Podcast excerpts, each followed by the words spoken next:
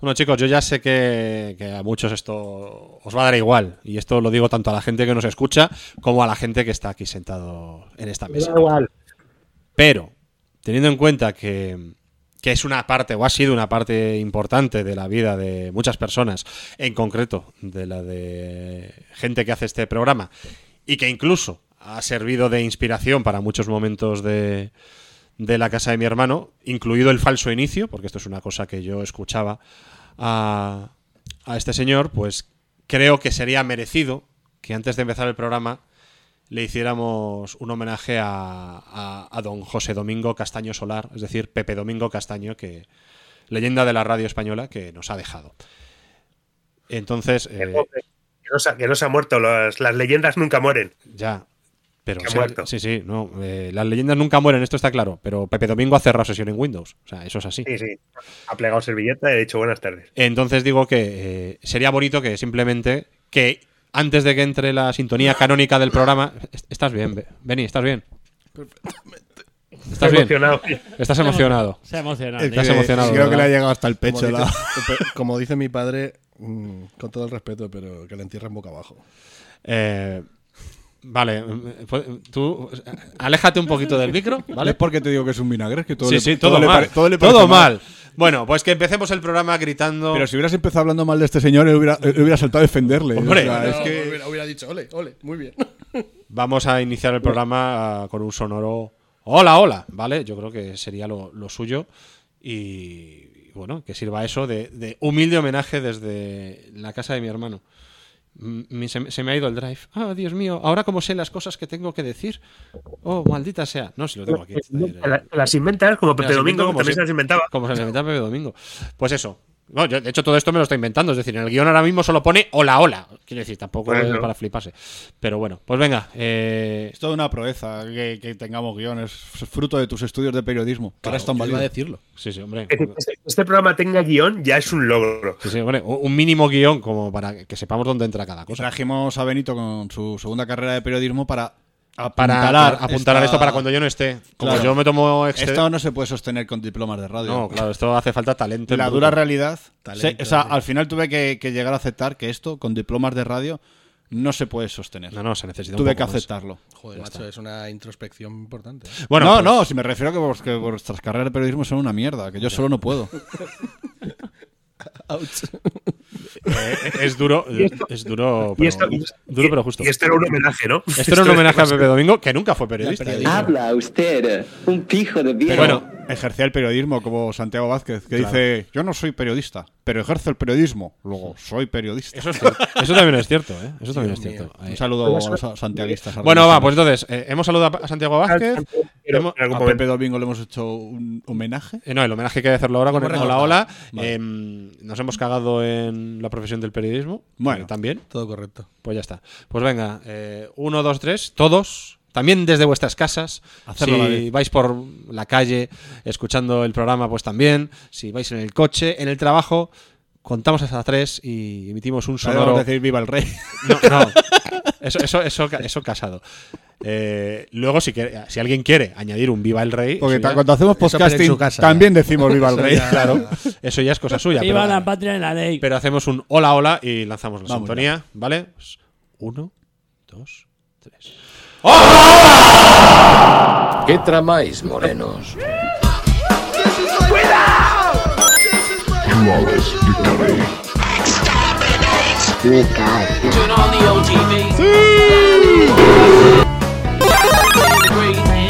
Everything's shaded, everything's kosher, even the middle, the in the middle with the fancy Hola a todos, esto es La Casa de mi Hermano, programa número 9 de la décima temporada. Gracias como siempre por estar ahí al otro lado del reproductor.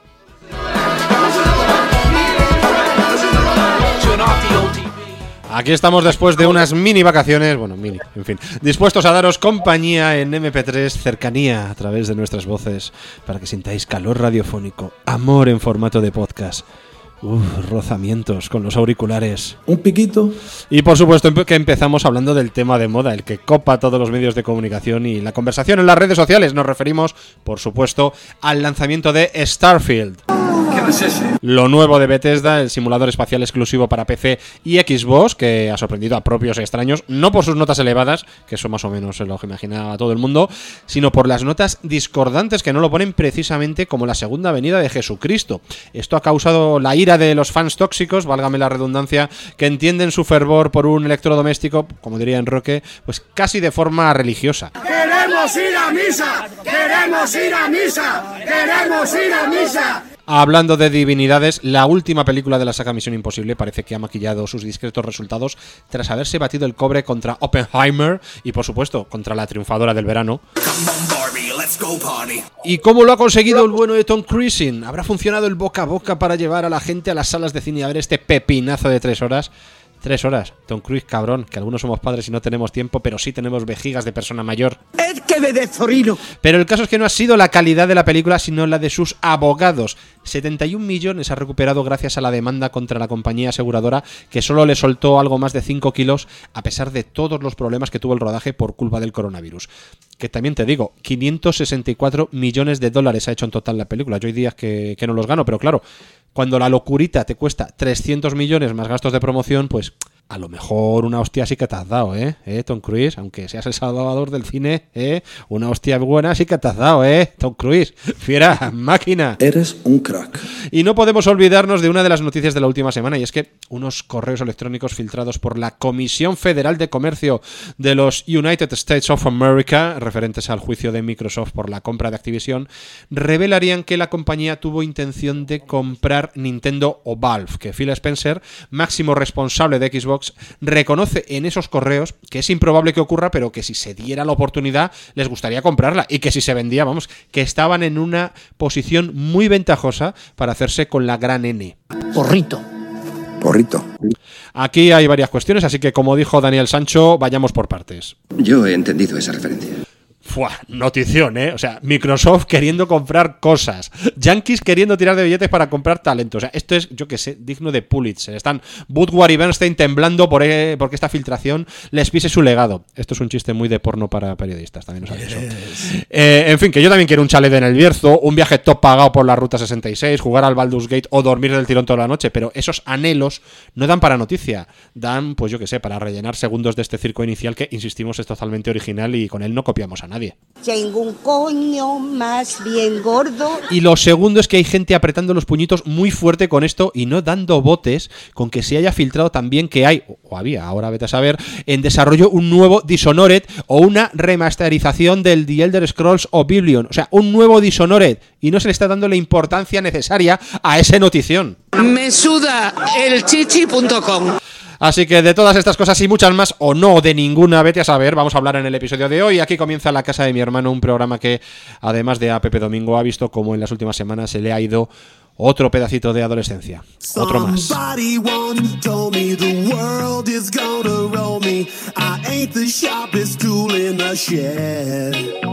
She was looking kind of dumb with her finger and her thumb in the shape of an L on her forehead. Well, start coming and they don't stop coming. Fed to the rules and I hit the ground running. Didn't make sense not to live for fun. Your brain gets smart, but your head gets dumb. So much to do, so much to see. So what's wrong with taking the back streets? You'll never know if you don't go. You'll never shine if you don't glow. Hey now, you're an all-star. Get your game on. Y es que Steve Harnell, vocalista de Smash Mouth, fallecía el pasado 4 de septiembre después de recibir cuidados paliativos por una enfermedad hepática. 56 años tenía, descanse en paz. En fin, un programa más, un programa más viejos. Estamos aquí sentados a la mesa. Benny, Puni y Guaz en la técnica. Hola familia. Hola, ¿qué hace? Hola, hola. Mientras estábamos haciendo el pequeño homenaje a Pepe Domingo, Benny, después de haber rajado, ha dicho: ¿Pero quién era el Pepe Domingo ese? Es que es el peor viraje. a mí me ha hecho más gracia cuando ah, se ha cortado la canción de Barbie en el sample y se oía a Víctor cantándola de fondo. Al otro lado del cable gordos de su casa está Víctor. Hola, ¿qué tal? ¿Cómo que cable gordo? ¿Estás insinuando algo? Víctor o, cable- o- o Ken, ¿cómo prefieres que te llamemos? Soy. Yo estoy lleno de Energy. Yo soy. Me podéis llamar como queráis. Yo, como no he visto Barbie, pues no. Divertidísimo. Pues deberías verla, Ya, es muy buena película. Ya, ¿Está ya para descargar? Eh, Está en igual, no sé. semanas. Pero Cada seguro vez que, que, que veo el cartel de. Barbie pienso que pone barbarie. Vale. Barbie o Barbarie, me gusta. Yo creo que en alguna plataforma la puedes ver. Si está en alguna plataforma, está para descargar. Así que, arr, No sé, como ahora de repente te estrenan una película y a la semana ya se cansan y te la ponen ya. Uy, uy, Blue Beetle, vamos a hablar de Blue Beetle. eh, Indiana, Indiana y la Juana ya está en Disney Plus, con lo cual la Disney. Eh, Si no la he visto, pues a descargar. Pero eso ya desde Disney Plus, no, No, no, tú- sin bandera pirata. Tú, legal. Yo todo legal. legal. Oye, hablando de. Tengo tantas cosas para ver legal que no me da tiempo a hacer el, el ilegal. ¿Quién me ha visto y quién me ve? Víctor, hablando de cosas legales, ¿te ha pagado Sí. ya a tres media? Pagado y está gastado, así que no vais a recibir Increíble. O sea, te ha pagado, ya está gastado. ¡Qué cabrón! No ha avisado, Qué ¿eh? hijo de puta, ¿eh? No, no. Es un cabrón este, no ha avisado. Sí, sí, sí. Se ¿En suponía- qué te la has se gastado? suponía que ¿Has llevado a tu madre a Japón? Escucha, escucha. Sí, claro, por supuesto. Y ha vuelto ya también. Cabrón, la, la, la has llevado al Otaku Center como mucho. La, la han metido en una caja, la han mandado para Japón, con gastos pagados. Esto es a, a reembolso. Claro. Hemos ido, hemos ido a un chino y le he dicho, mira, esto cuenta también ya como O sea, ni siquiera las lleva a comer sushi. El Como, Ca- el Como Calleja ramen. cuenta como Japón, ¿no? Mamma mía, muchacho. Si, si no le gusta a la señora el sushi, sí, está ya gastado. está- Pero yo, yo lo, digo, lo voy a estirar a ver si esto arde en redes y me pagan otros. Pero no he colado. Un plan un poco arriesgado, ¿no? No arriesga, es decir, mentalidad de, mentalidad de tiburón, el que se arriesga es el que gana, amigos. Comprar NFTs, que ahora están de moda, que van a pegar por flote ahora. Bueno, hablando de mentalidad de tiburón, Jojo no, no está, le damos dispensa, que tiene que hacer movidas familiares, así que. Eso las ha descrito. Yo, también. Así que eh, ha dicho movidas familiares. Pues el otro día le vi compartiendo el escudo de armas de su apellido. Imagino que estará invadiendo alguna fortaleza Wow, o consiguiendo hidalgos, alguna cosa así. Cosas de gente noble. Cosas, eh, cosas medievales. Eso es. Cosas medievales, como, como la, la nueva ley laboral que se aprobó en Grecia. Pero bueno, eso lo dejamos para cuando hagamos un programa político. Ah, Para cuando, para nos metamos en política, ¿no? Me gustaría mucho hacer, cuando no tenga trabajo ni donde que me he muerto, lo hacemos así, en la Vale. cárcel por lo menos. Tres comidas diarias, tío. claro, tío. Sí, eh, Y techo. En la, en la cárcel, Eh, tres, en la cárcel tres comidas diarias. eh, Y además, y te sirve para muchas cosas. esa Techo, gimnasio, puedes estudiar. ¿Quién verá Así ahí en la misma celda que, que a Pablo Hasél y decirle, eh, somos igual que tú? los nuevos. Estamos por lo mismo aquí, compadre. En fin, bueno, vamos. eh, eh, como tengo la intención, después de haber. Mira, eh, llevo como los ratitos en el curro, que voy al curro y tal, pues de vez en cuando me pongo un podcast y como los, podcasts de referencia durante el verano, que, que eran hora veintipico, y, la cafetera de Fernando Berlín, para que se note que voy. A mí me ha dado mucho gusto eso. Pues a lo que vas a ir. cada vez, me cada da vez- mucho gusto. Cada vez que voy bien, como voy bien rojo, ¿vale? Pues entonces ya. Somos, se vea. somos como nos dijeron una vez, adorablemente rojos. Entonces, eh, pues como me faltaban, me he estado escuchando eh, un café con Nintendo. Y joder, eh, escuchar a, a esos mozos que hacen un programa chulo, analizar no sé cuántas noticias, a lo mejor en 45 minutos. Te, te la ha puesto durita, ¿eh? Sí, entonces voy a intentar que la duración sea eh, comedida. Aún así, solo he apuntado dos noticias eh, en el guion, porque sé que eso va. y no sabemos si de a la 45 segunda. Con lo, para esos tíos. con lo Sí, que sí. nos gusta dar vueltas. A mí lo que me gusta Claro. mucho del verano es que, que, Son para, una- para esto, para esta presentación nos dan los 45 minutos. Sí, sí, por eso. que decía que a mí lo que me gusta mucho del verano es que se acaben los podcasts que estás siguiendo, te da tiempo a llevar al día. Como ya no tienes más podcasts que llevar al día, empiezas unos nuevos que descubres en los que te quedas. Y luego llegas entre septiembre y octubre que vuelven todos y vas puto loco. Eh, Porque eh, ya vuelves a no dar abasto para escuchar.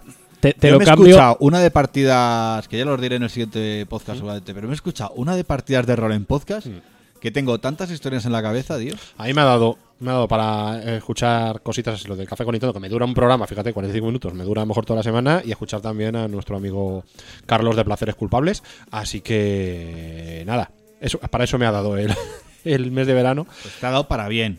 Vale, bien. Así que nada, vamos a intentar duración comedida. Mm, Guaz procede a la sintonía de, la, de lo de las noticias.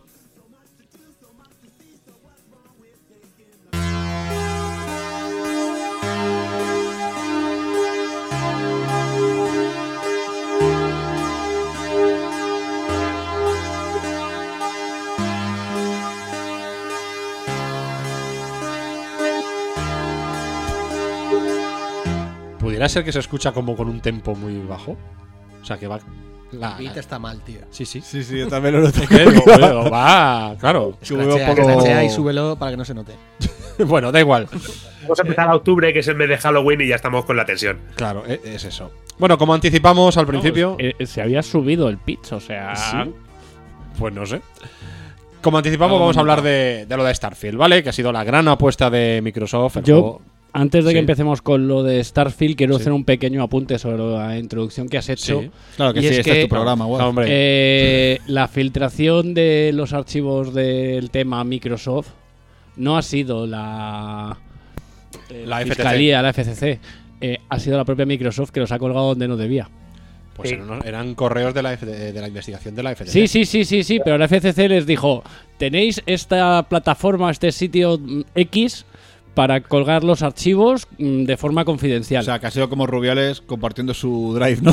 Eh, la Con- con su- con su- profesionales. con su correo que estaba registrado en Pornhub, sí, exactamente lo mismo.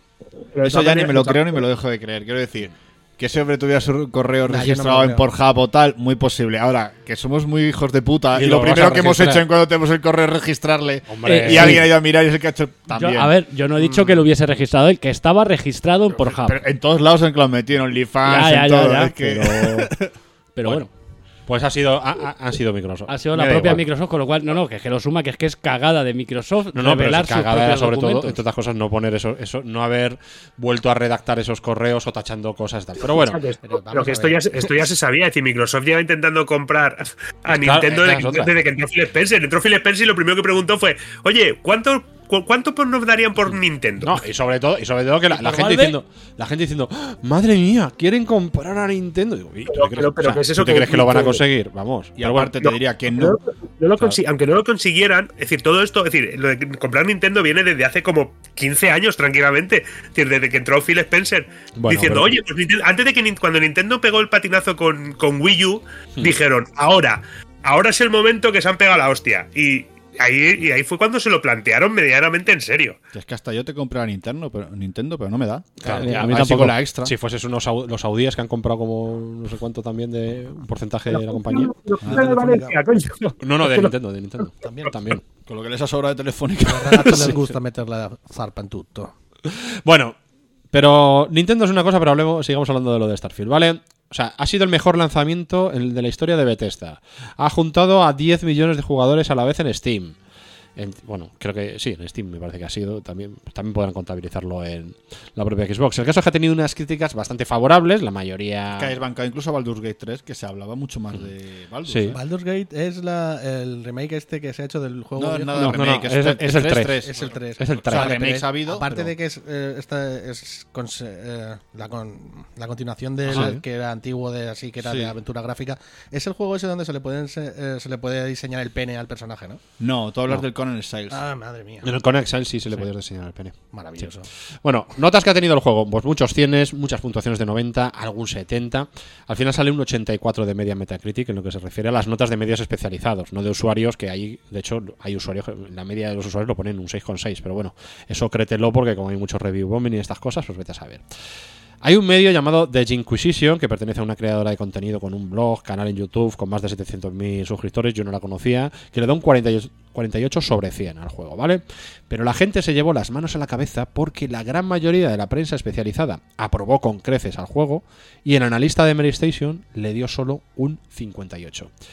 Y este analista pues ha recibido toda clase eh, de odio por la red por dar su opinión. Y aquí hay dos cuestiones.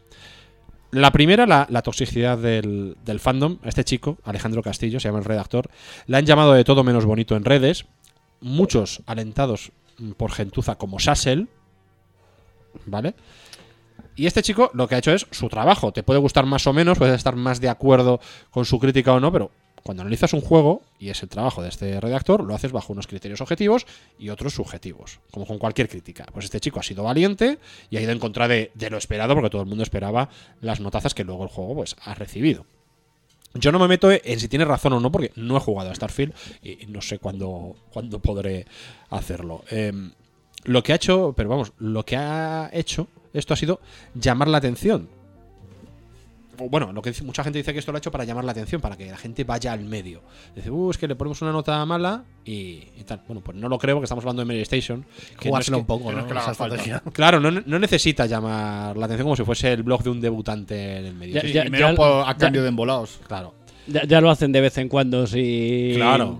llevarse Sí, nada a cambio, salvo meterse en jaleo. Hombre, es que ya eh, peor. Funciona a base de eso, de, meter, de meterse en, fie- en fiestas. Porque Sí. ya nadie, nadie se fía. ¿Verdad? Somos sinceros, ¿hace cuánto dejamos de fiarnos de MediaStation? Eh, yo recuerdo que hace mucho tiempo que sigo una cuenta que se llama Mero Station, Hmm. dedicada a tirar mm, cañas de estas brutales, pero dices, es que son, no son creíbles y la gente se Y la sigue lo- creyendo. la gente se lo comía. Sí, pero eso es otro tema. Pero la que me Sí, ha caído pero- este chaval. Pero que me refiero que Merostesen obviamente Sí. es un- una referencia clara a una web porque copian hasta el logo. Claro, sí, sí. A ver, yo de PlayStation me fío relativamente poco, pero como de casi Es cualquier otro este medio, chaval- este chaval- medio así grande. Es lo que dicen, es lo que dicen Roque, es decir, de- defen- defender la tostadora. Mm. ¿Qué es mejor, Mulinex o, o Brown? Pues es lo mismo. Porque es que a, a la gente de Eurogamer, que hablamos muchos de ello, yo Sí. creo que porque eh, Por la mayoría de casos, además es una crítica con la que solemos coincidir, Mm. eh, es que también les ha pasado a ellos. O Sí. sea, también el hijo de puta de Sassel ha estado cogiendo vídeos de las críticas de Eurogamer, recortando a su puto interés para sacar los tres segundos que le interesan mm, para poder criticar y, y soltar su mierda. Si es que Sí. estamos peor que con Franco, ¿eh? No se puede ni criticar un videojuego. Gente, escucha, es que la gente, es decir, la gente como, Sa- como Sassel funciona, funciona a base de eso. Es decir, Hmm. tiene su público y sabe que generando polémica, eh, generando mierda, Claro. va a conseguir más visitas y vas a entrar en su vídeo solamente por. Por ver qué clip, gilipollez por el ha dicho clickbait, ahora. como diría aquel. Entonces, no nos podemos fiar tampoco, darle, es decir, no le podemos dar a Sassel un. Eh, una patura de. Oh, que es que lo ha dicho. Es que, las- que lo diga Sassel es de que lo ha hecho un subnormal. pero que, es- que lo utiliza para eso directamente. Eh, sí, yo normalmente, yo normalmente, en la mayoría de casos, eh, cuando me llega algo de es que Sassel, digo, eh, opino lo contrario. Hmm.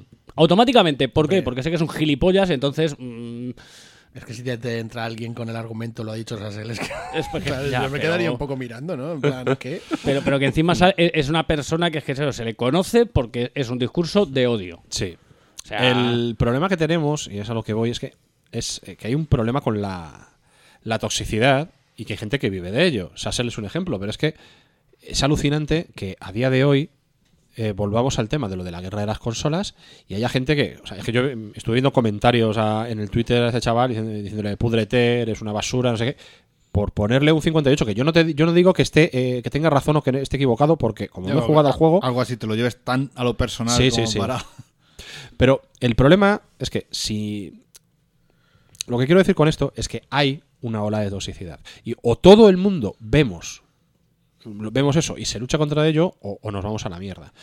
El problema es que luego hay gente que con esto también, eh, también hace bandos. Cuando le pasó esto a este chaval, eh, yo he leído a gente diciendo, ah, ya está, la comunidad sana de Xbox, ja, ja, ja, ja, ja. No, si a mí me da igual, yo no soy de ninguna, pero cada vez que pasa algo con Sony, ahí le bailan el agua.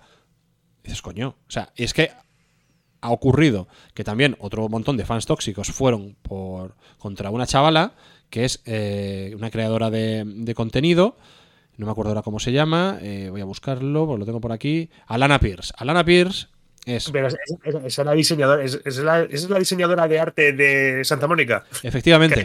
Es guionista de Santa Mónica Studios, que es el, el estudio. Claro, y dicho, ha dicho- es decir, es una guionista que ha dicho, hostia, pues está el juego muy chulo, y entonces gente de Sony, los fanboys de Sony diciendo, ¿cómo puedes estar alabando un juego de la competencia? Efectivamente. Le ha pasado lo mismo a esta chica. Ha, ha hecho una retransmisión en su Twitch Pero la gracia- cosa- Starfield. la cosa es que y no, es una simple, no es una simple creadora de contenido, es que es la guionista de. es guionista de God of War, por ejemplo. Es, es guionista de God of War.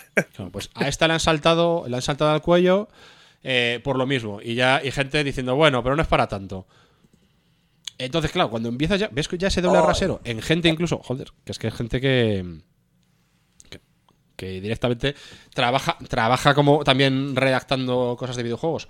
Hostia, pues a mí ya, digo, madre mía, no, no tenemos salida, no, no, no hay solución a esto. El tema es darle el pábulo a personas que evidentemente no son profesionales de esto ni de la información y que se dediquen a ser líderes de opinión como pues Y, aunque se lo crean sean. líderes de opinión porque en Twitter hay mucho agujero vórtice de maldad y de y de tirarle mierda a la gente por deporte, o sea, no realmente el juego se la sudará. No, es el hecho. Fíjate, es que es la misma gente que está eh, echando mierda a, eh, contra Starfield también. Es gente que hace dos días eh, estaba haciendo un change.org para que también lo sacaran en PlayStation.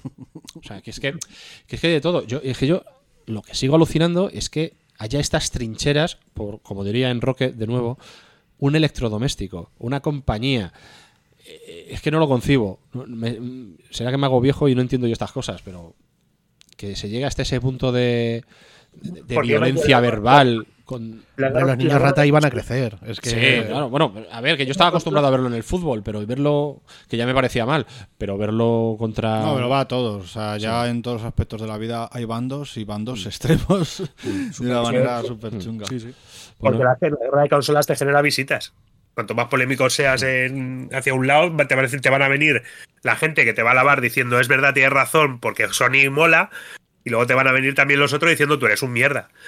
Y cuando lo hagas al revés, porque es eso, es decir, al final, al final, vamos a ver, el problema de base aquí es que la prensa de videojuegos nunca ha sido considerada una prensa seria.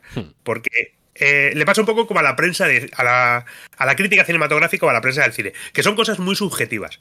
No estamos diciendo, ha habido, ha habido un accidente, han muerto 18, 18 personas y se quedan que han muerto 18 personas, que es la prensa normal y convencional, por poner un ejemplo.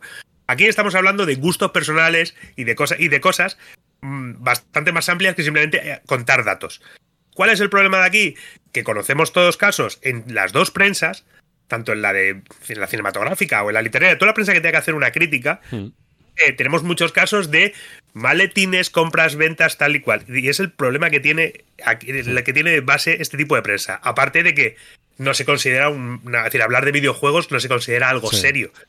Entonces, si partimos, si partimos ya desde ese punto Mm. de no darle la seriedad o mm, de no darle el mérito que merece a este tipo de prensa y que se intente alejar de lo que es los gustos personales, pues está claro que mm, estos problemas van a ocurrir siempre. Sí, porque eso al final pues, de esos polvos Porque al, final, porque al final es a mí me ha, es decir, a mí me ha gustado Barbie, a mí no me ha gustado Barbie, por poner un ejemplo. Claro, pero sin argumentación. Claro, pero simple y, sin, pero y lo dejo ahí, pues que la prensa de videojuegos puede estar igual. A mí me encanta Path of Exile, a vosotros, vosotros lo odiáis. claro, pero lo dejas ahí porque Ah, ahí no, no, eso a es lo ver, que vende. Víctor, eh, te recuerdo que nosotros nos metemos con el Path of Exile solo por lo que insistes con él. O sea, es que ni, no- ni hemos tocado. O sea, mira que a mí es un juego que me podría gustar, ni lo he tocado. Porque me odias. Eh, Lenguaje de odio. es, eh, es parecido. Y yo No, estaba, llevo un rato que estaba buscando un audio, una parte de un vídeo de, de otro Enrique, de reseñas cortas, que eh, es el vídeo que hizo del año pasado, de, Pero- o este año, del Summer Game Fest. Al final de él, la Ya reflexión te que veía hace. yo ahí trajinando y digo, verás con qué mierda nos va a sorprender. No, no, no, no, no, no. Es, es una reflexión mm, Sí, bastante sí. adecuada y bastante. No sé, de momento veo una bolsa de Doritos en la pantalla. No te, no- A ver, Sí, pero por, eh, ahí me imagino por dónde va lo de los Doritos. No, los Doritos porque. de- eh, por el sí, Doritos. Por el Doritos, efectivamente, de Summer Game Fest, un, Claro. un evento organizado por eh, Geo, Sí, Geo Geoff no sé cuántos, conocido como el Doritos. Doritos. Pero El escucha, consejo de no es el siguiente. Si me he metido con tu consola, me suda la polla. Estoy hasta los huevos de pretender, ¡eh! Simpático. No, es que te has metido con la Xbox, te has metido con la PlayStation. Madura chiquillo que te va a comer la vida, que es un puto electrodoméstico. todo, el día dando por culo en Twitter. No, yo soy Xbox. Eres tonto. Y el Sony también. Y el Nintendero. El Nintendero no, porque no le importa a nadie. Es verdad. Este canal está. Pero escucha, ahora mismo Waz ha hecho el, el ejemplo. Lo que, lo que he querido decir, Waz ha sido el ejemplo. Waz, Es decir, eres el un juego, crack. el juego- el- no, el juego me podría gustar, pero no, lo- no lo juego porque tal no me cae bien. Entonces, Ah, no, es pero- pasarlo- Pero a ver, Escucha, no, no- bueno. no lo juego, pero no lo juego simplemente porque. no- ya no porque no me caiga bien, sino Porque también puedo. porque tengo muchas cosas a las que jugar, coño. Una cosa que, que está ahí, que lo he podido jugar, sí. Pero por joderte a ti. No, espera, es que no- espera, si no lo juegas a mí no, me, a mí no me importa, ¿sabes lo que te quiero decir? Cada uno hace con su tiempo libre lo que quiere. Yo me lo llegué a bajar, pero no. Víctor, no, Eso- no Víctor, ahí. si te ha hecho daño, haz una señal. No, no, no me ha hecho ningún tipo de, no me ha hecho ningún tipo de daño y estas lágrimas son falsas. La próxima vez que Mierda. La próxima vez que vengas te vamos a poner un muñeco y tienes que señalar dónde te ha hecho daño. ¿Dónde me, insultó? Pero es, pero es eso, es decir, el, el- hay que empezar a considerar la, que la, propia prensa de videojuegos tiene que cambiar un poco también su mentalidad. Porque no consider- tú a lo mejor, Michael, sí, porque has escrito en videojuegos y piensas que, es completamente diferente la prensa de videojuegos como es ahora, como era hace 15 años. Pero yo no veo, yo no veo un avance. Yo veo que se habla claro, siempre sí. de lo mismo y se cuenta siempre de lo mismo. Hombre, y, se y cuenta y se cuenta- y se cuenta de la misma manera siempre. Entonces, Mira, a eso, a eso voy a ir. Mira, que es la- era la segunda de las cuestiones. La primera, el tema de la toxicidad que se genera en torno Claro. al, al mundo del videojuego.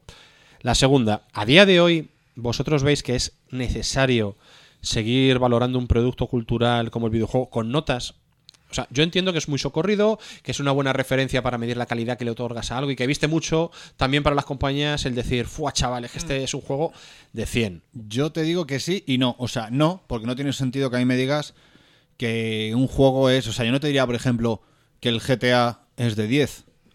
Pero si lo comparamos en resultados con cualquier otro videojuego, el GTA sería el mejor juego de la historia. De eso yo creo que no hay duda. En plan, el tiempo que Pero- lleva vivo, pero- económico, tal. Pero yo no diría que es de 10. Si lo fraccionamos en muchos casos, hombre, pues podemos valorar la, eh, la banda sonora. Ahí sí te puedo poner una nota. Pero la banda sonora no es el juego. Podemos valorar incluso la jugabilidad, los gráficos, podemos valorar la historia, podemos valorar eh, pero muchísimas escucha. acciones, pero eso no es el juego. Al final ¿Cómo? es tú frente al juego, tú cómo te lo has pasado. Y claro, luego Pero- yo puedo entender tu opinión, pero también creo que tengo, o sea, como para gustos colores, también tengo que conocerte a ti un poco como crítico, o si se lleva más ahora como influencer. ¿Qué pasa con los influencers? Que les pagan por decir, eh, por hacer una valoración de algo, y en teoría tú sabes, ya les conoces un poco a ellos, ¿no? Y dices, bueno, pues esto, si a este le ha gustado, igual a mí también me gustaría.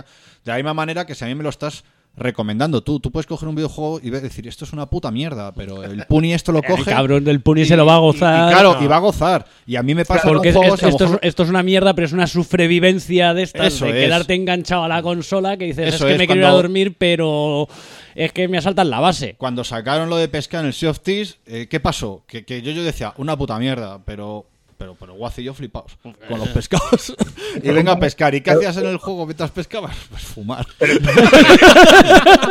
pero no. Anda, anda, que no he entrado yo tardes, he sacado el barquito, A me he pescar a tomar por culo, he soltado el barco Y- que se fuese es a la mierda y yo me he quedado una- pescando en una isla. Es una puta mierda. ¿Por qué me gusta? A mí yo me escucho mogollón de podcast de historia. y Siempre me dicen, pero.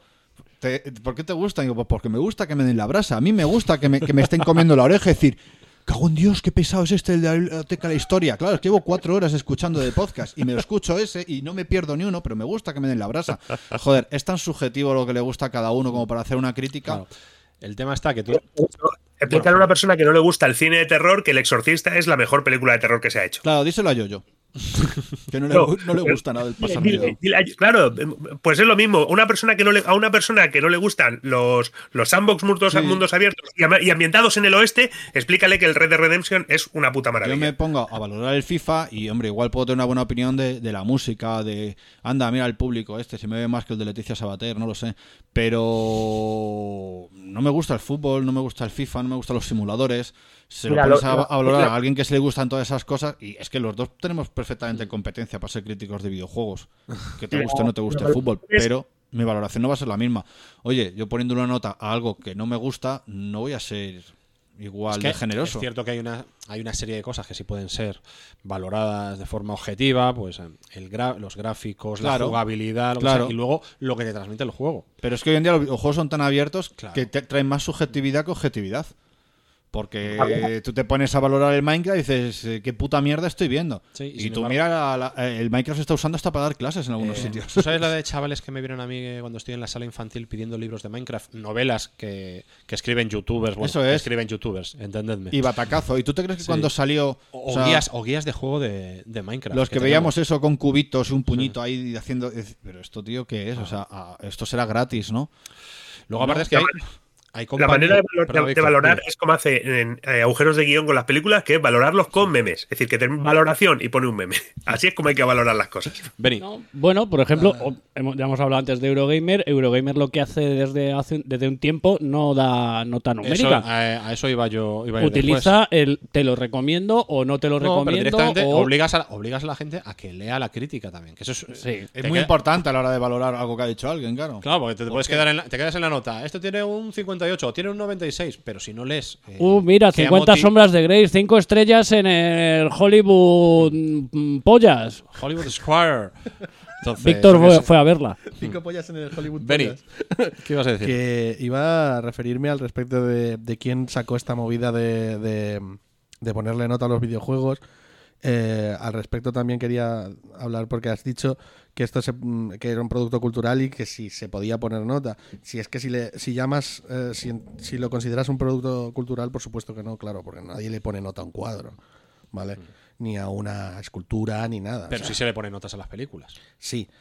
Eh, la cosa es esa, que es que es un. yo Estoy de acuerdo, o sea, es un, mm, un sistema caduco que sacaron unos tíos en los 90 En este caso, pues los de com- hobby consola, supongo, Bueno, ¿no? aquí en España sí, pero la prensa especializada en videojuegos a lo mejor en, en el resto del mundo eh, seguramente ya lo hacía. Claro, las listas de éxitos de, de- de música, por ejemplo, siempre han existido, pero, Sí. eh, pero es que no es darle una nota realmente, es otorgarle un sitio en una lista. Mm, Creo que es distinto. Claro, la lista de éxitos de música han existido por sus ventas. Claro. Eso también. Es otro. es Pero otro un valor. argumento objetivo. Ha vendido mucho, pero luego también los 40 principales eh, eran e- son ellos los que deciden cuál sube y cuál baja. Vete a saber si hay algún maletín de por medio o no. Eso Hombre, claro. Ah, Estoy de acuerdo con que es un sistema absolutamente caduco que sirvió para. En ese momento sí se aceptaba eso y parece que había menos eh, desacuerdo al respecto, pero que se ha quedado anticuadísimo. Y de hecho, lo- los propios de Hobby Consola, Bruno Sol y esta gente, han salido diciendo que, pues mira qué nota le puse esto, que mm, es un juego RAL y le puse una nota de mierda. O es una puta mierda y le puse un- una notaza. Es que esto encima, a mí ya, esto me- cuando lo leí la primera vez me jodió muchísimo. eh, y es que eh, ya hay compañías, por ejemplo, la propia Bethesda, creo que con el Fallout New Vegas les dijo a, a- a los programadores: Bueno, si alcanzamos no sé cuánto en Metacritic, eh, os lleváis un bonus de pasta. Mm, No sé si lo llegaron a, se lo llegaron a llevar. Pero hay ¿Cómo compañías que hacen tú esto. O sea, ¿qué haces? Le O sea, dices a toda la- Les una- dices, venga chavales, si el juego sale tan bien que mm, supera un 88 en Metacritic, que es la suma de las críticas de, de todo tal, pues... Pero quiere decir, ¿cómo logras ese extra? ¿Realmente Ah. qué tienes que hacer? No, pues es- Rezarle al dios de los videojuegos. Claro, y bueno, y hacer muchas claro, horas tú lo vas a hacer lo mejor que puedas, pero se supone Bueno, que es un ¿Y incentivo. cómo sobrevives al review bombing que te van a hacer? Por ser de la compañía rival. por ejemplo. O por haber integrado en tu juego mm, cualquier cosa que a día de hoy se considere woke o forzada Sí. o leches de estas. Que dices, a ver, Diseños de, de personaje con, con pene elegible.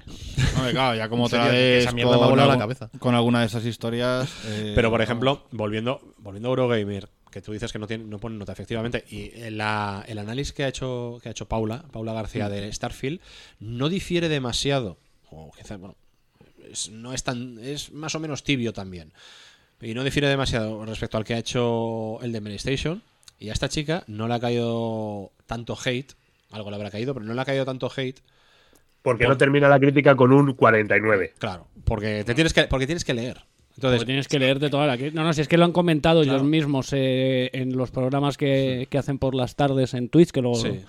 lo- los Nadie al Volante, los... la que- Es que lo han comentado ellos mismos y, y que han comentado que ellos mismos creen que ha sido por eso, porque como te, te fuerzan a leerte la crítica para entender de qué va la vaina y, Sí que- y dónde están las Pero cosas... fíjate, sí que les cayó hate por, por el análisis del Hogwarts Legacy. Porque como se metían mucho y hacía mucha referencia a todo el tema de JK Rowling siendo la y porque reina- llevan, la reina pero porque, terfa, porque es algo con lo que le llevan dando palos a- a, la JK bastante claro, tiempo. O sea, eh, y esa gente, claro, los fans de Harry Potter otra cosa, ¿no? Pero leer saben. Eh, Entonces, ahí sí. ahí y sí leerse, y leerse que- tochos eh, precisos, precisamente. Elegir, elegir que leer ya no tanto. También saben ser tóxicos también, ¿eh? ¿Qué, Sí. qué valoras? Porque yo, por ejemplo, pienso en otros juegos de Bethesda, de Fallout o como el Skyrim, que lo estoy jugando de hecho ahora. Y, tío, pues lo tengo que valorar. Igual lo valoraría fatal, porque diría, hostia, no me puedo echar una sola partida sin un bug, sin que se me pille. Sin que y, y me da Es igual el Skyrim de ahora que todos los Fallout que he jugado sin que pasen cosas. Eh, hostia, no, el, el Skyrim, tío, llega a un pueblo y viene el dragón. Llega un momento en el ya en el que se hace cansino. ¿En serio hay tantos dragones que matar? Pero es que lo que más me da por culo es cuando coge el dragón y se come un tendero de mierda. Perdón los tenderos. Pero eso- pero Pero escucha, el un tendero, abrazo- un eh, abrazo a todos eh, nuestros Te tenderos quedas sin el tendero. oyentes. Y si es un tío que engancha una misión, te quedas sin la misión. Y luego te cruzas a cualquier tonto que también pasa lo mismo con una misión y se vuelve inmortal. O sea, yo, por ejemplo, que voy con los capas de la tormenta, me cruzo con gente del Imperio y los mato. Mato a toda la legión del Imperio y al capitán de ellos no se queda en el suelo como, ¡ay, me duelen las tripas! En cinco segundos se vuelve a levantar. Si ya no voy a hacer nada con vosotros, ¿por qué no te dejas morir? Por la legión. Y otra- mira, el otro día tuve al Claudio no sé qué detrás mía por medio Skyrim y dije, a ver si le mato, me voy a un viaje rápido. Digo, le, me- me- le tengo por detrás. Hasta di con un bus para conseguir eh, gemas de alma gratis. Si yo tengo que valorar eso, digo, tío, eh, puta Y- mierda, esto, esto no está No, no, acabado. y me baja una actualización y, O sea, y- y Es me, he es- comprado eso, el eso también DLC. te- eh, eso también forma parte de la Claro. De Yo- la crítica y de la valoración. Pues el que yo está te- bien y que está mal. Te valoro se- eso y digo, Skyrim puta mierda. Es que a lo Pero mejor no, también a te ver, digo que, que me he comprado, como desde que, teniendo ya el Skyrim, desde que me bajé la actualización, me habré comprado más de 10 juegos y el único que jugó es el Skyrim. Luego también tendría que decir, o sea, Skyrim, caviar. Claro, Sky- Skyrim. ¿Qué que- valoramos? Claro, pues, ¿qué, qué, qué es lo que se ha valorado en esto y por qué tiene en algunos sitios, pues son cuatro, un 49 sobre 100, Claro. unas críticas mediocres? ¿Por qué? Porque en algunos aspectos es un juego excelso, porque es acojonante, gráficamente se ve brutal eh, y tiene cosas muy buenas, pero eh, es un juego que tiene un motor gráfico de hace más de 10 años, que ya está más re- que reutilizado, que repite mecánicas, que repite muchas cosas, que tiene muchos bugs mm, que va arrastrando del motor gráfico muy viejo. Y entonces, ¿por qué? Pues eso, que te queda un juego con sus pros y sus contras. Quizá la solución está en Como añadir Konami. Al lado de la valoración del juego una valoración del valorador. En plan, sí, esto es un 5 sobre 6, pero, o sea, sobre 10, pero sí es verdad que yo soy un 4 sobre 10 porque estoy puto loco de la cabeza. Entonces, bueno, hacerme caso, en plan, me fumo un porrito antes de jugar y igual habría que añadir una pequeña reseña en plan de cómo estaba yo ese día antes de valorar el juego. Bueno, pero con es- eso lo que puedes hacer es te vas al perfil de, del que ha escrito la, la crítica, Sí. revis, te lees dos o tres críticas más suyas y dices, ah, vale, ya va menos pillo de qué pie cojeas. Claro, ¿Me a eso me fío más refiero. o menos de ti. Yo tengo que jugar al Skyrim durante, dos semanas se por primera hacer en vez. Film Affinity. En muchos sitios. Yo te lo juro que las, pe- las, las, las críticas de Film Affinity que miro son las de lo- la gente que lo ha jugado. Digo, bueno, que le ha visto la. A lo que quiero ir es que yo juego al Skyrim por primera vez durante dos semanas porque me lo envían y tengo que valorarlo y esas dos semanas que no paro de volver a cargarlo porque se me pilla en tal momento, con bus y tal, y digo, tío, puta mierda. Puta- Claro, claro, por Pero ejemplo, me preguntan dentro de tres meses y digo, sigo jugando al Skyrim. Si nos preguntan a Víctor a mí, pero entonces, Sarnado, peliculón. El culón. Peliculón, ya está. ¿Cuánto le darías a Sarnado en Film Affinity? Pues estoy a dar, entre darle un 10 y un 4, porque es que depende del momento. Claro. O sea, ¿qué estamos pero, valorando? pero si le pones Claro. sarnado a tus padres, Claro. ¿qué opinan? Vaya Entonces- puta mierda, te voy a quitar, te voy a desheredar, hijo de puta. Claro. Y sin embargo, yo cuando de repente se llena todo de sangre y salta aquel tío diciendo, vaya, parece que está en esos días del mes. Pues yo me parto la polla, digo, porque esto, digo, este guion, este Esto es guion cine. lo ha escrito un mono borracho y me gusta. Lo ha hecho la federación. Un piquito. Eh.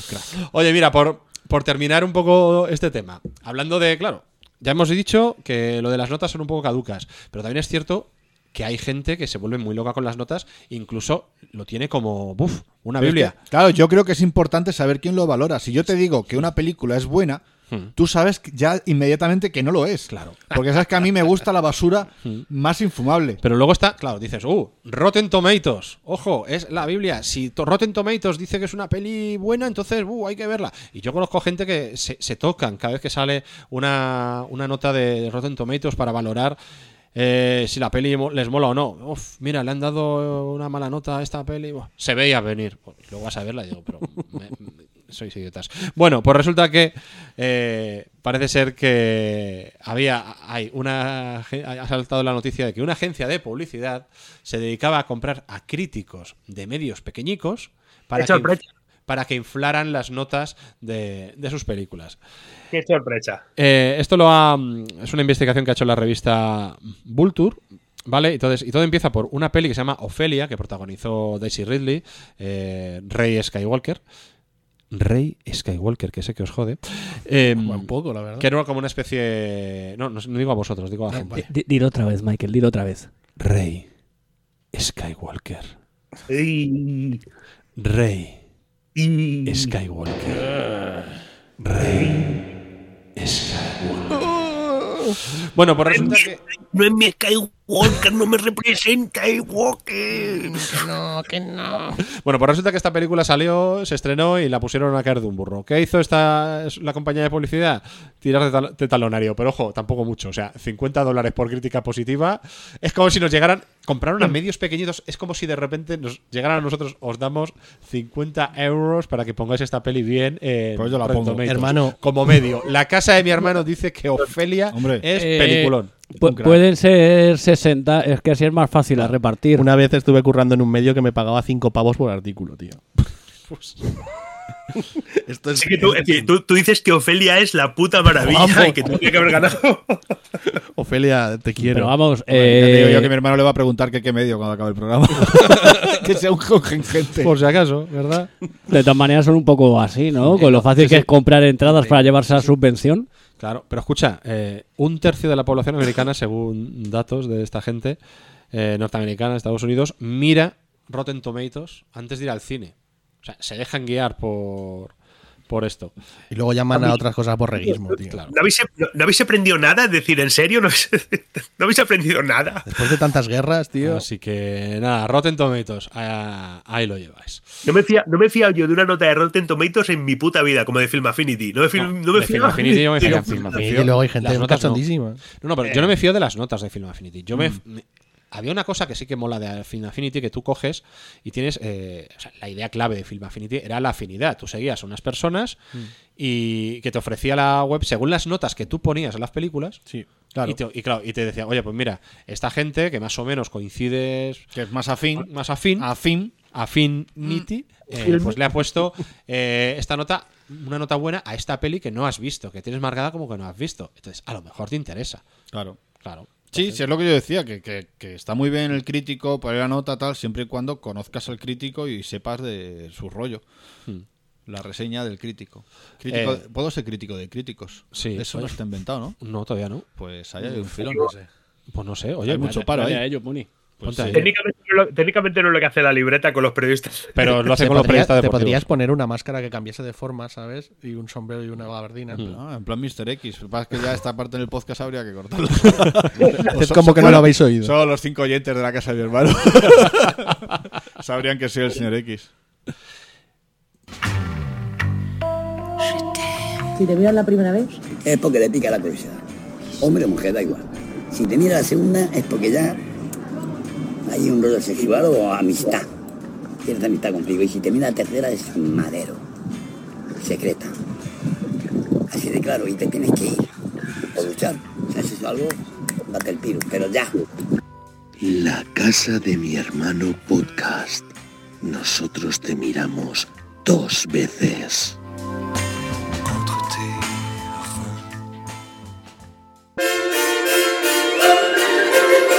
Casa de mi hermano viejo.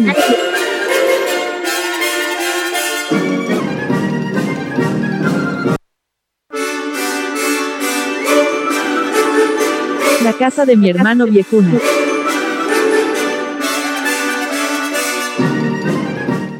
Eh, aunque esta temporada estamos poniendo indicativos antiguos, eh, hemos hecho uno nuevo. Porque nos pareció muy divertido lo que decía Ramón de Pitis y para que Benny Sí. se estrenara haciendo algún indicativo. ¿Qué Eh, sentido? eh, eh, Señor de Cuenca. Pues. De voz, agua- la, voz, la voz de aguar- aguardiente ¿Qué? puro. Parece que lo de Cuenca lo decimos de coña, pero es que él está aquí con su gorra de Cuenca. De la caja rural de Cuenca. Hay que, hay Claro. que diseminar el nombre. El Pues- auténtico perro muchacho. Sí, tío. Me costó encontrar esta gorra, te lo digo. que mm, me ha escuchado y. y Te has dado eh, asco. Sí. Claro, e- era, la- era, lo, era lo que buscaba. Era como. Joder, mi voz sexy es voz de enfermo sexual.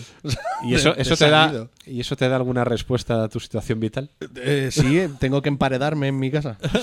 Bien, bueno, Por pues, eso que empapelarte después de lo que has dicho.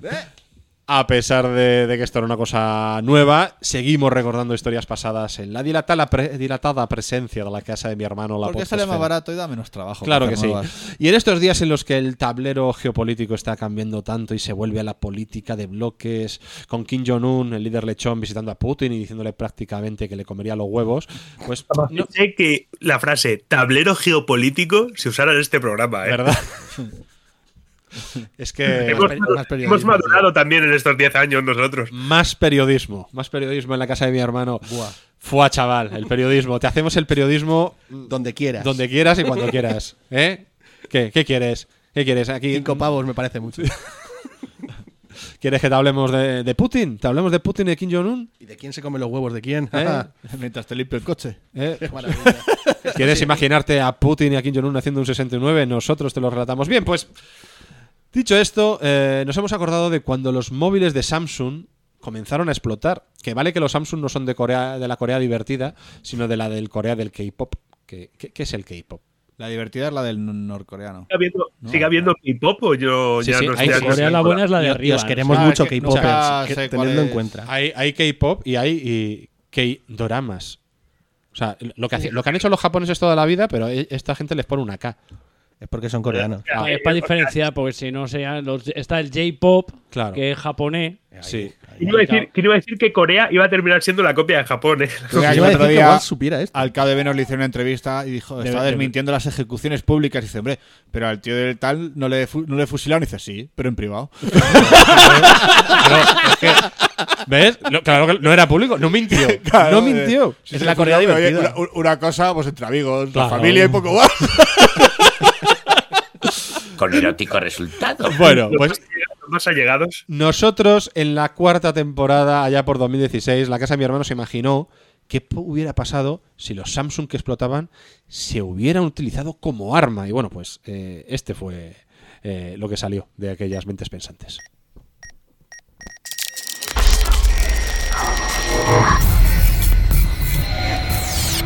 La siguiente historia tiene lugar entre que empiece hasta que se termine el tinglao. Los hechos ocurren en tiempo real. Jack, ¿me recibes? Sí, Tony, ¿qué ocurre? ¿Cuál es tu posición?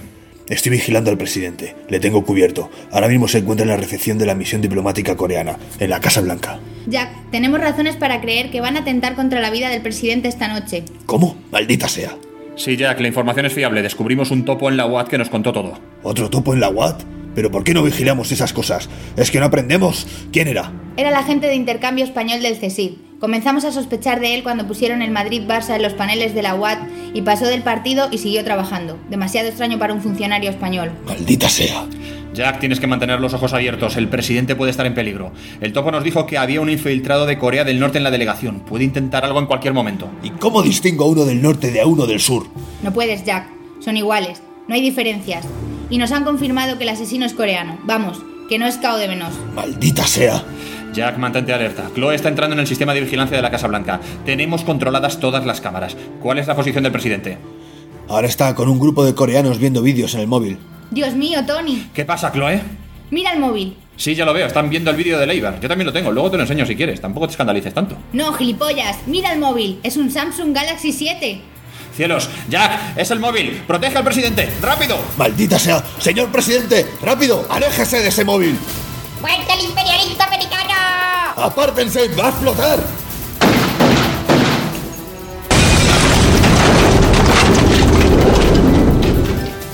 Presidente Trump, ¿está usted bien, señor? Sí, hijo. Malditos coreanos. Nunca me fié de ellos. Era un infiltrado de Corea del Norte, señor. Sí, de ellos tampoco. Buen trabajo, hijo. Te mereces una medalla. Ya hablaremos de ello. Ahora, vete a emborracharte y a tocarle el culo a una muchacha. Ya sabes que es tu derecho como ciudadano americano. Y es una ley federal. Gracias, señor presidente. Así lo haré.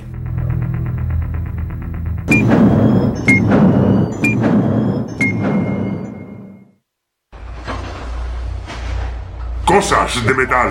Matricería Sirubide. Piezas muy tochas. Matricería Sirubide. Movidas industriales. Matricería Sirubide. Carpintería metálica. Matricería Sirubide. ¡Bollos de mantequilla! En Matricería Sirubide no. Son vascos. Matricería Sirubide. Trabajos para la industria auxiliar de troquelería. Matricería Sirubide. En la margen derecha de la Ría del Nervión. En Vizcaya. Pero fora coñas, que coño es unha matricería?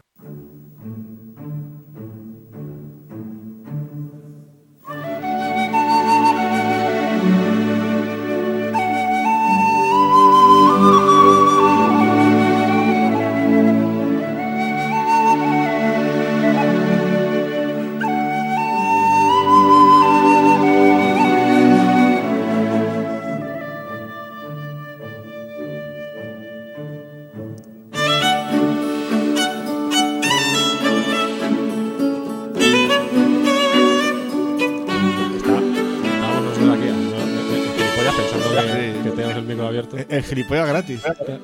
O sea, como siempre. Claro. O sea, digo, a ver, aquí están pasando varias cosas. Primero, ¿Qué A mí me ha encantado, me ha- espera, me encantado la, la pro- la promo de Matri- Matricería Sirubide como si fuésemos Cannibal Corpse. Sí, ¿verdad?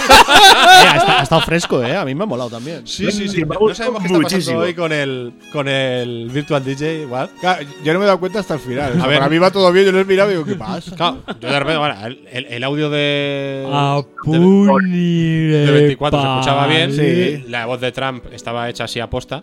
Claro. Tal, pero luego de Jack repente. Bauer, uno de sus mejores papeles. Por supuesto. El, eh, el coreano. Puente del imperialista. También. Total. Pero de repente eh, escuchamos la promo de matri- Matricería Sirubide y claro. Bollos de mantequilla. luego, luego ha vuelto bien y luego de repente era, ha soldado yo-yo, pero fuera de coñas. Que se, Necesitas que se está yendo el pitch, no sé por qué. El pitch, para el que no lo sepa, es la velocidad de reproducción. Se puede, puede ir más rápido o más lento. Es más, voy a. Se te va el pitch, colega. Se te va el Eso, esto es la música está de fondo. Despacito. Apretado. Eso es cuando iban a, Voy, a Mordor. voy a utilizar la expresión se me va el pitch. se, se me va el pitch. Y entonces, La utilizar está, como excusa para todo. Es que se me ha ido el pitch. Vale. Víctor, no lo hagas, consejo. Sí. por, por alguna razón que desconozco, pues se me va el pitch. es Pues que a ver, una Tina Lady tío. a lo mejor. ca- cada vez que cargo una canción, decide modificarlo. Muy bien. Fresquísimo todo. Y- bueno, Pues, es, es como una ruleta rusa de sonidos. Eh, sí, ¿por qué estábamos escuchando la banda sonora de la Comunidad del Anillo? Bueno, pues mm, lo hacemos No, no, La pregunta es por qué no la ponemos más veces. Eso es cierto, eso es cierto. No es que vayamos a hablar de la obra de Tolkien. Ahora no. Yo os pregunto, eh, y empiezo por Víctor, que es el que está allí en su casa. ¿Os parece esta la mejor banda sonora de la historia? No, ni de No. coña. Vale. Ni de coña. ¿No? A mí tampoco. No, pero me ha recordado a Cuenca y eso es bien. Sí, porque en Cuenca eh, tiene que sonar esto todos los días, ¿no? Vas caminando por el campo y hay unos Hay como un hilo musical que claro, sale de los árboles, exacto. ¿verdad? Parte de la comarca se grabó allí. Bueno, pues hay gente que considera que esta es la mejor banda sonora de la historia. Y han votado, para que veáis, que hay gente, la gente vota también. Y, y han decidido que necesitaban hacerlo oficial. Sí. Ha sido No. Jaime Altozano el que ha dicho, esta es por mis huevos, eh, y a callar. Hay una, hay una emisora de radio, me parece que es eh, Reino Unido, que se llama Classic FM, ¿vale? Y han hecho el Hall of Fame de, de las películas. Y han hecho una lista de 100 bandas sonoras de películas que la gente eh, ha votado, ¿vale? ¿Por qué no? Normalmente. Entonces, os digo que la primera de todas, eh, la que ha sido votada como la mejor banda sonora de la historia por las gentes que escuchan Classic FM, ha sido eh, La Comunidad del Anillo de Howard Shore. Me parece muy mal. Hombre, puedo entender que, que hablando en un sistema de listas, pues sí, que haya sido Claro. la más votada. Mira, os- Otra cosa es la que me a lo mejor a mí misma. A mí Claro. No, y hay que diferenciar entre banda sonora original y una lista de canciones como. no, no, esto, No, esta es eh, refiere sonoras. a la banda sonora. En el número 2, Uf, la- escucha, la lista, está, es- la lista está ya mal porque la 25 no está a la mejor. Vale, espérate. Os voy diciendo. Vamos a hablar, vamos a hablar tranquilamente del, del top 10, ¿vale? La segunda está. Bueno, de hecho, me voy a ir al, al 25. No podemos hablar con mazo de violencia. de- ¿no? Voy a hablar, me voy a, ir voy a ir, voy a ir desde el 25 hacia- para abajo, Dale, ¿vale? Ahí la lista eh, es de 100, pero solo vamos a hablar de la 25. Max, Ste- Max Steiner por Lo que el viento se llevó. ¿Qué Qué lista de mierda. Es que la estoy 25. repasando y es una mierda de lista. Hombre, es mítica, ¿no? Sí, hombre, mítica es, pero claro. Pues, Morir. yo, ahora- pues yo ahora no me acuerdo de la. Yo tampoco, pero seguro que te la ponen. Na, na, na. Ah, vale, sí. Vale. Vale. Maurice Jarre por Lawrence de Arabia. 24, La solo. 24. Eh, debería estar más alto. Bueno, Hans Zimmer por El Rey León. El Rey Lechón. El Rey Lechón. Eh, esa 23. Esa es la 23. Ah, Chugüeña. Es demasiado tocha para no, para no tener un mejor puesto, ¿no? Eh, sí. sí. ¿verdad? Vale, voy a buscar en, la IMDb cuál es la siguiente, porque viene el título en inglés y no. Dime- di- di el título. sí, The no Damn Coasters. Gunbusters. me- Da- Dan Coasters, ni idea. Es una de, es una de aviones por el, que- por el dibujo. The Damn Busters. es una de aviones, pero aquí no veo. Sí, no veo cuál es el título en, en España. Con lo cual, muy bien, pues vale. El Rey Pirata. Eh, en el número 21, Salvar al soldado Ryan. Hombre, Es de John Williams. Esa película tiene banda sonora, no me jodas. Claro. Sí, pa, pa, pa, pa, pa, pa, pa. Claro, claro, no es The Dan Busters del saco. 55. Sí. Esa vas a ver, pero vamos. Ves, Yo no Eh, me acuerdo de banda sonora, sin embargo sí la considero un peliculón de Claro. mis favoritas. A ver, lo- los Pe- 15 película bélica de la Segunda Guerra. Mundial de cómo los soldados aliados reventaban las presas nazis. Es que solo tienes que mirar lo- como lo- cuando ponen la la carne en el y pero- las morcillas. Bueno, en el número 20, Klaus Badelt por Piratas del Caribe, La maldición de la perla negra. Yo creo que está ahí porque se ha hecho súper mítica en los últimos años. ¿Qué puesto has dicho? Piratas del Caribe, La. ¿Puesto, puesto? 20. Pe- pero por la de la perla. Claro. Que ni siquiera es la primera, o sea, con lo cual entiendo que no es la, la melodía básica de, de piratas. La perla negra es la primera. La primera. La perla- Ah, es- por eso. A ver, será por- eh, valoran la banda sonora entera, no temas concretos. Ya, ya, ya, ya, pero por tener yo la idea de en Claro. cuál es, porque yo con, Claro. a ver, no sé si le pasará al resto del mundo, yo con Piratas del Caribe es una saga en la que necesito números. La 1. Pero aquí va, sí, valorarán la banda sonora entera, pero hay algunas que están claramente por una canción. O sea, A ver, si es que de Piratas del Caribe, dime que te acuerdas de algo más del pararapa, pararapa, No, pararapa, escúchame, es que y, bueno, es que precisamente Piratas del Caribe, como la, la he puesto tantas veces en las partidas, Eso es, porque te, te apaña cualquier cosa. En realidad, no es solo ha trascendido a la propia película, ¿sabes? Ya te puede servir para introducir cualquier, no Sí, sé, un tipo, aquí- un tipo borracho intentando Sí, pero a mí, en la calle. no 20 veo, yo no la veo mal. No veo La Roca, no veo La Chaqueta Escucha, Metálica. Escucha, escucha, voy a pero esa es una lista de canciones. No habléis, Pero no sonora. Sí, pero no habléis todos a la vez. Ah, Además, es que está- tiene Lo voy a canciones. porque si no lo digo, reviento. No está entre, la, entre las 25 no está, ni entre las 10 ni entre las 3, Conan el Bárbaro. por ejemplo. Que no esté, que no esté Conan el Bárbaro, me- está- que no esté en, en ci- en 100 películas, que no esté la banda sonora de Conan el Bárbaro, el Bárbaro invalida Conan el Bardo, esta esa, esa sí quería El Bardo. sería buena. Conan el Bardo. Me gusta. No sé. Invalida esta lista. Es decir, esta lista está totalmente invalidada. Bueno, ya, porque Esta no lista es inválida. No Como la yo. reconozco. Bueno, número, no, no. número 19, James Horner por Titanic. Pues, pues muy bien, bien por él. Pero Titanic es una banda sonora Sí. acojonante. Sí, no es sí solo verdad. el My Heart Will No, claro. On and On. La sonora que hizo que todo el mundo quisiese comprar discos de música celta. Sí, eso es verdad. El número 18, Nino Rota por El Padrino. Es una- Esto, claro. dime, una, dime una canción del padrino, aparte del na na na na na. Ta, na, na, na, na, Esa, una. na. Ya está, Ah, en tu cara. Ta, ¿Eh? na, na, na, Pídele, otra. na, Pídele otra. Eh, dime, pues cántame cuando, cántame cuando con las naranjas. na, na. Pues ahí suena justo una variación de esa. ¡Ah! muy ¡Boom! Muy. Te vas a No sé, escribir de Zasca de Twitter. que- A mi plin. En el número 17, Hans Zimmer por Interestelar. Hans Zimmer, Hans Zimmer ha hecho review bombing a esta. Sí, sí, sí, seguramente. Te digo una cosa. Hans Zimmer ha pagado a gente en Inglaterra para que vote. Interestelar, Interestelar es una muy buena banda sonora, pero yo no la pondría entre las 25 primeras. No, no, no, no, para nada. 16, Elmer Bernstein por Los Siete Magníficos. Pues es que al final es lo mismo, son canciones que te transmiten mucho cuando suenan. Sí, ¿ves? Pero de los siete Pero ma- a lo mejor la banda sonora entera o. de los siete magníficos, de esta sí que solo recuerdo el ta ta ta. A lo mejor solo tiene eso. Se la, se la pondría muchas veces que se hacía Claro. en el cine antiguamente. Sí, se- es que se eso, efectivamente. veces la misma Y hay algunas que es que se han usado mucho en televisión para, para otras cosa, cosas. Hay claro. algunas que va- vas a decir luego que ya no es incluso que haya sido un peliculón y tal, sino que se usa tantas veces para cosas del Sí, estilo, del sí. género, que ya la oímos. A ver, en- en- y Por eso en debería ese- estar en la en lista ese- la de Cuentes sobre el río Guay. En ese caso, queda Puni eh, O la gran es totalmente comprensible el número uno. Porque, eh, eso sí, me fal- faltaría el Luxa Eterna en la lista como número dos. Sí. Porque pocas dos canciones se han metido en más anuncios y más trailers a capón, aunque no coincidiesen. El Luxa Eterna y el y la, y la de la Comunidad Sí. del Anillo. Bueno, vamos más rápido. Maurice Jarre, el número 15 por Doctor Cibago. Peliculón y, y banda Sí. sonora brutal. Peliculón, recordad, grabado en Madrid. La Sí, odio a muerte con toda mi alma. Yo, No, pero es un peliculón. yo solo, la, jodes. Bueno, solo la he visto una vez y ha sido. Vamos a ver, que la última vez que viniste aquí eh, fue con una cinta de VHS de Gummo. Sí, pero no, estaba dirigido por Elia Kazan, ese tipo que vendió a sus compañeros en la caza de brujas de A McCarthy. ver, pero a ver, que, que la persona sea un hijo de puta no diferencia que, las pe- que hiciese películas maravillosas. Sé perfectamente que Alfred, Hitchcock a día de hoy estaría cancelado por el Me Too.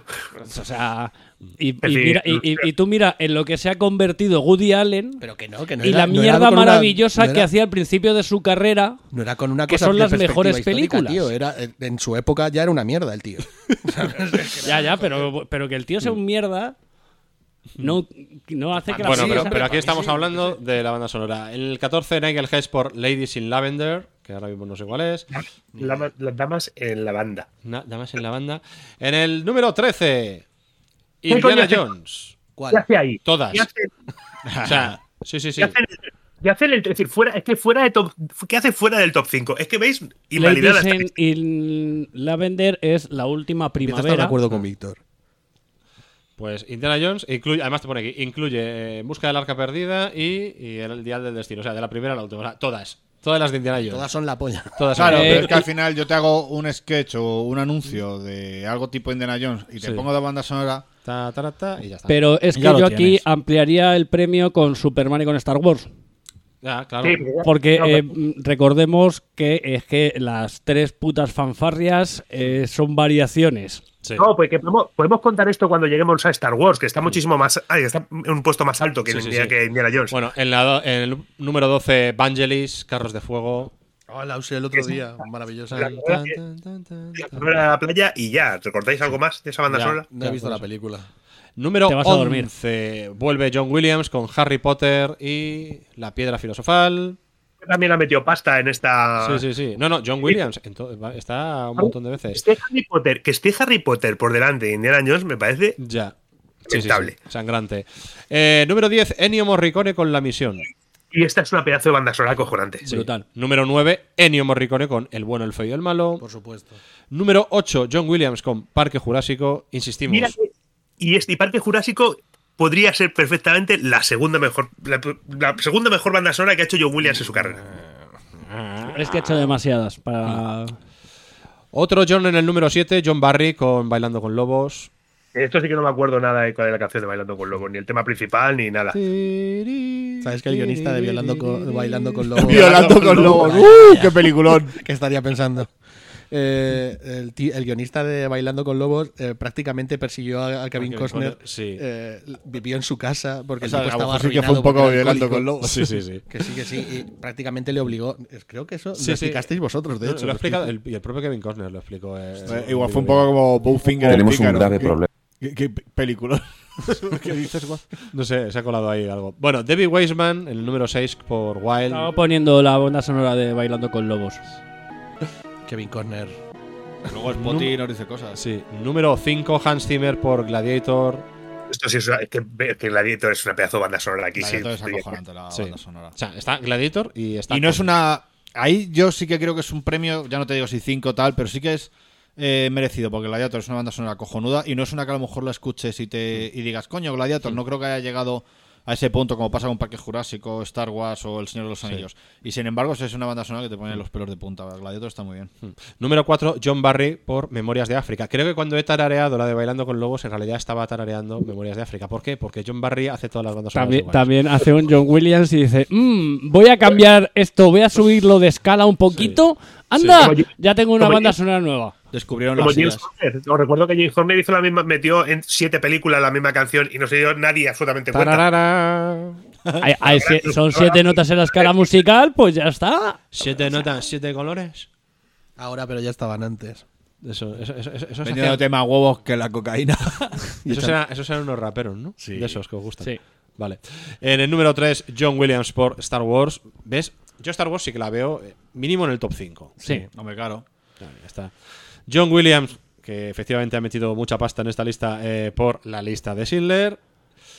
Y como ya hemos dicho antes, eh, Howard Shore en el número uno por El Señor de los Anillos.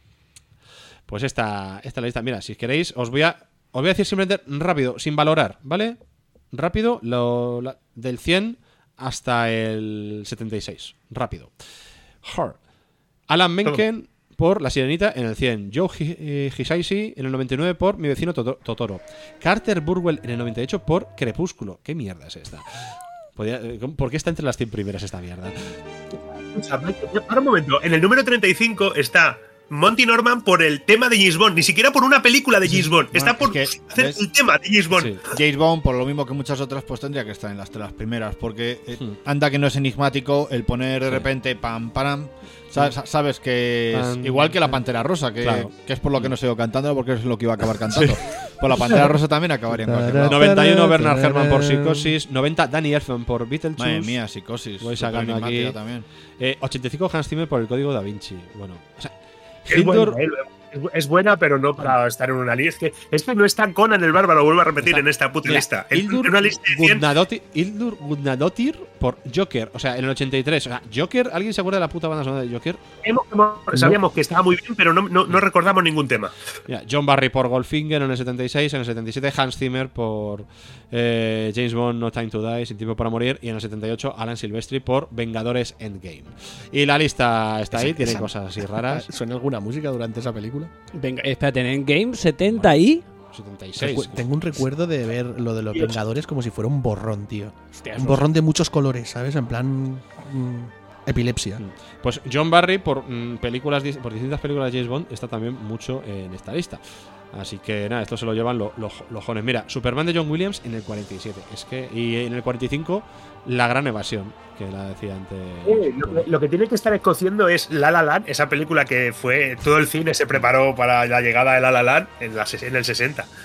Que da, rabia, que da rabia que sea un musical y metas a La La Land y no metas otros grandes musicales, no esté cantando bajo la lluvia, no esté Siete novias para de hermano por encima del delante de La La Land. No me jodas. Metes un, es decir, el único musical que metes es La La Land en el 60. No me toques los cojones. Esta lista, que, esta lista ¿quién lo ha hecho? No Ingleses, ¿verdad? reconocemos la autoridad de esta de lista. Classic FM. Pero, pero ingleses, ¿no? Sí, en inglés. Sí, con, ese, con ese nombre pinta a radio inglesa.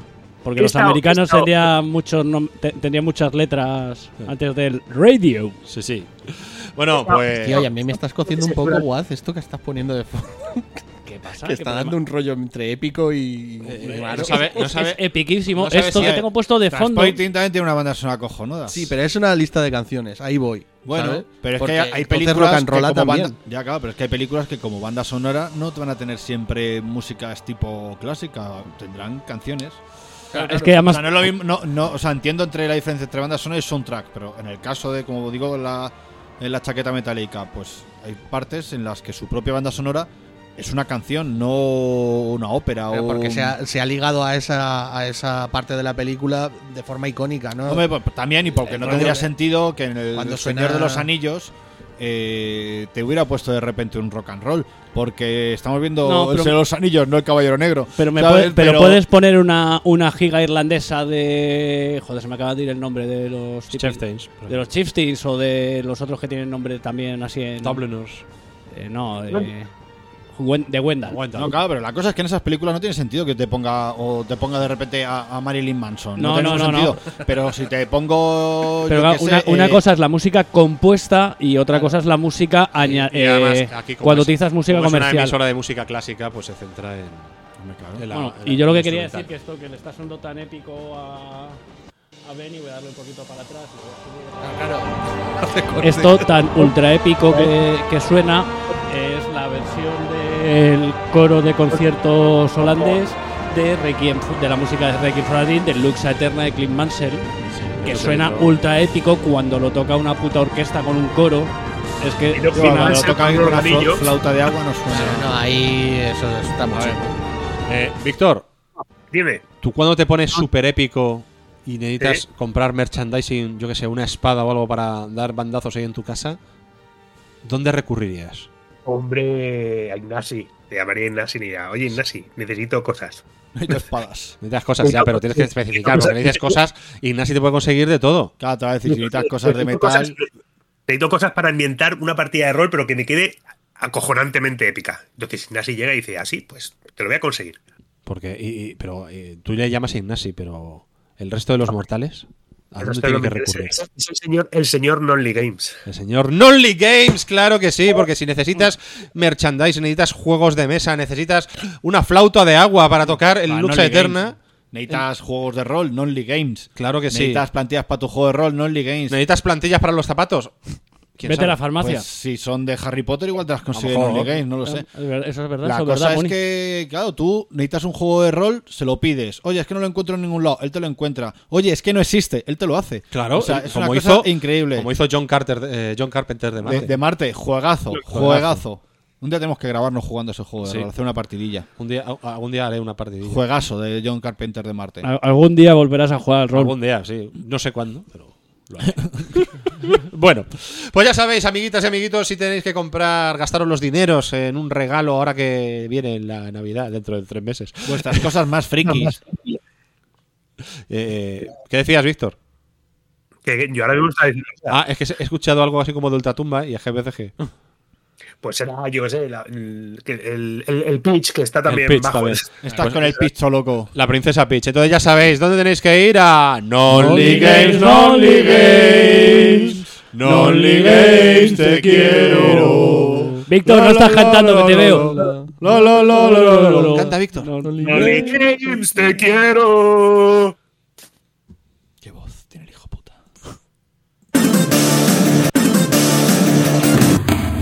¿Crees que nuestras cuñas son una mierda? ¿Crees que puedes hacerlo mejor? Pues envíanos un mensaje de voz a la casa de mi hermano.wordpress.com o déjanos un comentario en arroba casa de mi bro o la casa de mi hermano podcast arroba gmail.com. La casa de mi hermano en iVoox y en iTunes.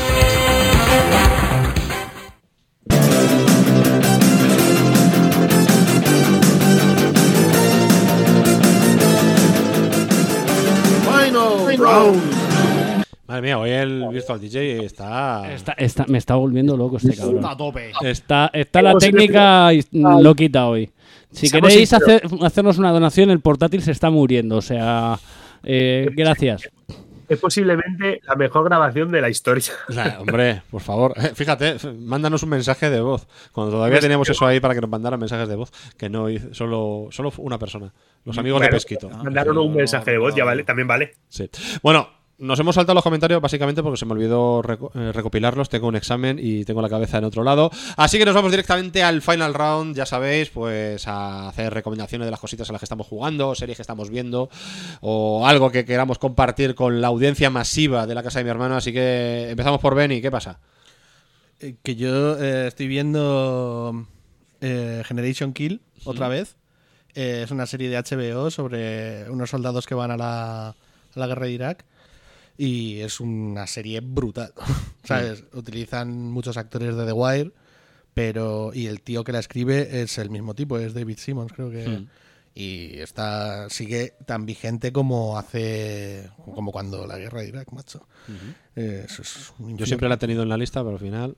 Oye, pues está muy bien. Antes que ver Bandon Brothers o cualquier otra mierda. Eh, eh, de eh, eh, eh, eh.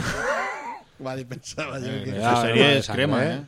Esa serie Anda. crema, en serio, tío. Hermanos de sangre lo mejor que hay. Buah, yo después de ver Hermano de Sangre, luego me fui a Normandía de vacaciones. Fue chaval. Ahí a Ahí matar sa- ¿No sale el de, el de Friends? ¿No bueno, claro. eh, Sí, Sí. Ross Geller. Sale Ross, pero haciendo papel de espera, judío espera un momento, militar. ¿os mola eso? judío militar. A mí mejor me es mola Hermanos de sangre mucho. No, no, no. Friends. Friends Me también. Friends me la pongo de fondo como si fuera música. Dios mío. Hay que que hay que no tirar de sé ni cuántas eso. veces me la habré visto ya. O sea, Lo dice y lo dice. lo digo y. Espera, espera. Víctor, Víctor. Tú? estoy contigo a muerte. Friends es la peor comedia. De, de- es decir, Big Bang Theory y Friends están ahí, ahí.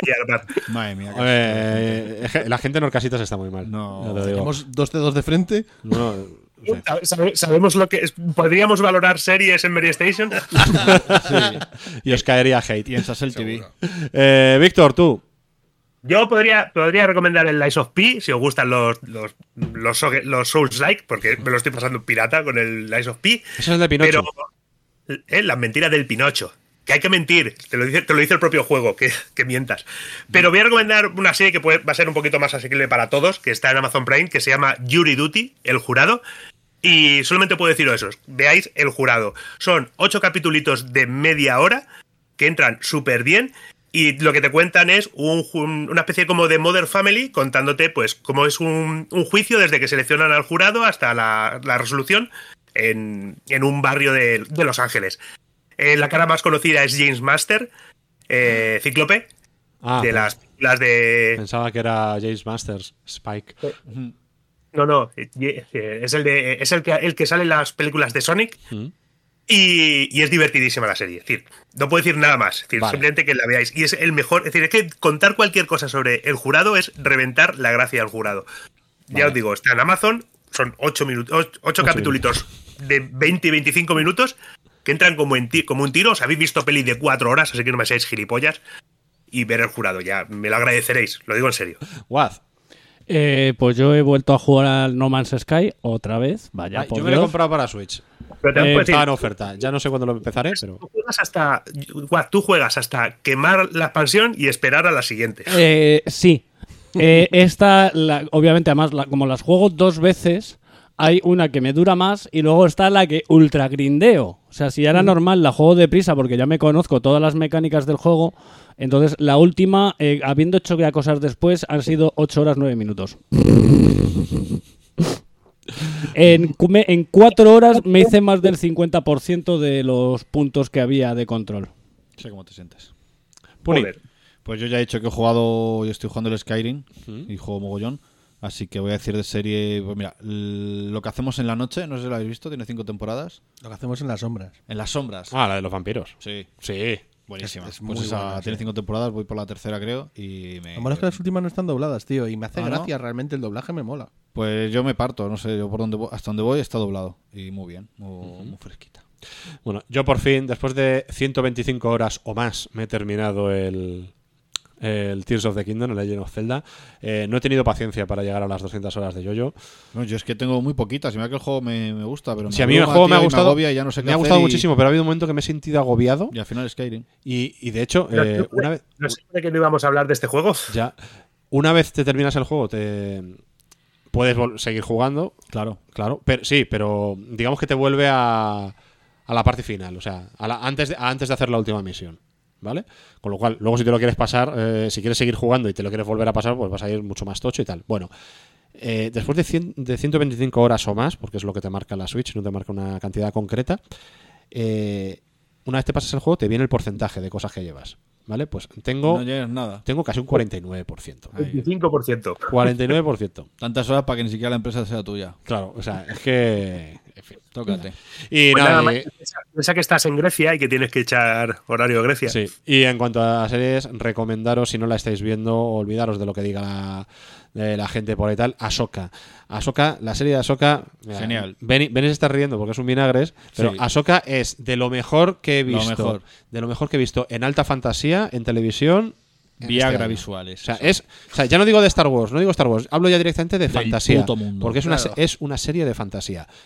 Eh, está muy, pero que muy bien. Independientemente Es una de que no hayas. fantasía de serie. Sí, independientemente de que no hayas visto Star Wars Hmm. Rebels. Obviamente, si has visto Rebels, hay cosas que te van a llegar un poco más a la patata, pero. Claro. Re- eh, de verdad, Ahsoka, brutal. A mí me está encantando. Y el último capítulo de cemento. Sí, señor. Bueno, pues con esto ya estaría. Guad, pon la sintonía, a ver si así suena bien. Corre, Guad, corre.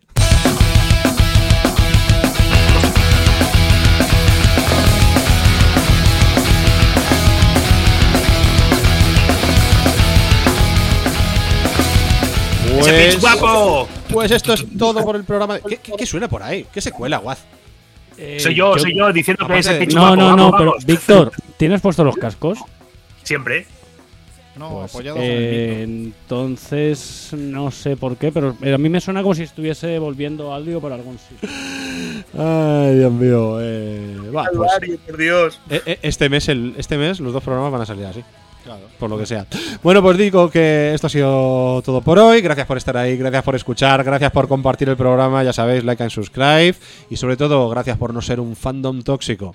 Decid adiós, chicos. Adiós, chicos. Os queremos. Adiós. Adiós, chicos.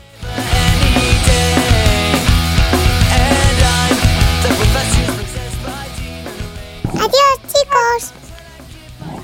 Adiós, chicos.